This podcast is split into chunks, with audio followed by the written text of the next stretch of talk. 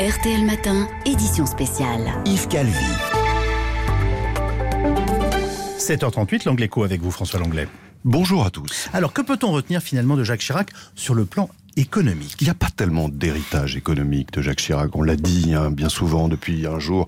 C'est la politique étrangère, c'est la vie quotidienne des Français avec le cancer, c'est, bien sûr le regard sur notre propre histoire avec le discours du Veldiv. En matière économique, ce qui est frappant, euh, à l'exception d'une période très particulière sur laquelle on va revenir, c'est que Jacques Chirac a tellement changé de position sur les sujets économiques au fil de sa longue carrière que, quoi que vous pensiez, que vous soyez communiste, libéral ou social-démocrate, il y a forcément un moment où vous étiez d'accord avec Jacques Chirac. Oui.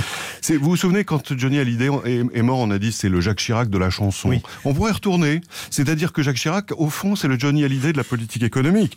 Et alors, l'autre chose à retenir, euh, beaucoup plus positive, c'est qu'il a initié l'une des plus grandes périodes de réforme que la France a connue depuis la guerre. Alors, à quelle époque exactement? C'était pendant la première cohabitation, sous le septennat Mitterrand de 1986 à 1988. Après les élections législatives qui marquent la défaite de la gauche, euh, Jacques Chirac est nommé à Matignon pour inaugurer la première cohabitation. Et puis gouverner avec le RPR d'alors, Alain Juppé à ses côtés, mais aussi Philippe Séguin, Édouard Balladur, installé non pas à Bercy, mais à Rivoli, c'est là où était le ministre des Finances. Et puis avec ceux qu'on appelait la bande à Léo, François Léotard, c'était Gérard Longuet, Alain Madelin, les inspirateurs d'une politique économique qui va changer la France. Mais alors, qu'est-ce qu'il transforme là, tous ensemble exactement? Ben, il a libéralisé l'économie. Il a tout d'abord privatisé 65 entreprises françaises. C'est énorme. Hein Pour l'essentiel, celles qui avaient été nationalisées à l'arrivée des socialistes cinq ans avant, c'était Saint-Gobain, Thomson, Paribas, euh, Péchinet, mais, mais aussi d'autres qui étaient publiques depuis la libération, comme les grandes banques. Il supprime le contrôle des prix et en grande partie le contrôle des changes. Philippe Séguin, qui est ministre du Travail, lui supprime ce qu'on appelait l'autorisation administrative de licenciement. Pour chaque suppression d'emploi, il fallait en effet avoir le feu vert du ministère du Travail. On assouplit également les modalités du travail temporaire, du travail à temps partiel.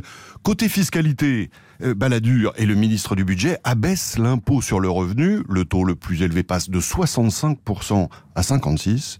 Et puis, il supprime le fameux IGF, l'impôt sur les grandes fortunes. C'était le prédécesseur de l'ISF. C'est d'ailleurs à cela que Jacques Chirac attribuera plus tard son échec à la présidentielle de 1988. Alors, en vous écoutant, on se dit, mais euh, comment a-t-on pu élire en France, en 1986, une majorité qui proposait un programme aussi libéral? Ça paraît très étonnant Voilà. aujourd'hui, mais il faut se souvenir que l'époque était tout autre.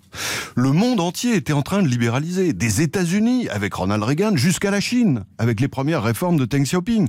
Et puis bien sûr au Royaume-Uni, Margaret Thatcher était au pouvoir depuis 1979. Une onde libérale parcourait le monde dans ces années 80. C'était le début de ce cycle idéologique qui s'éteint aujourd'hui. De plus, la France sortait d'une période de socialisme et avait envie d'alternance malgré l'évolution conduite par Laurent Fabius. C'était le deuxième Premier ministre de François Mitterrand.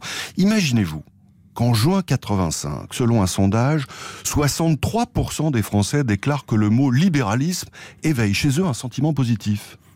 41% considèrent que les politiques libérales sont plus efficaces pour lutter contre la crise. Est-ce que cette politique a marché?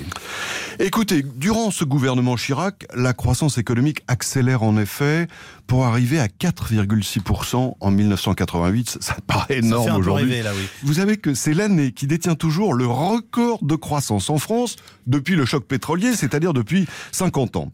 Mais, mais il est vrai que euh, c'est alors le monde entier qui connaît un puissant cycle de croissance. En réalité, nombre des réformes qui ont été faites à cette époque ont porté leurs fruits plus tard. François Langlais pour l'Angléco, euh, consacré ce matin donc à la politique économique de Jacques Chirac. Merci François.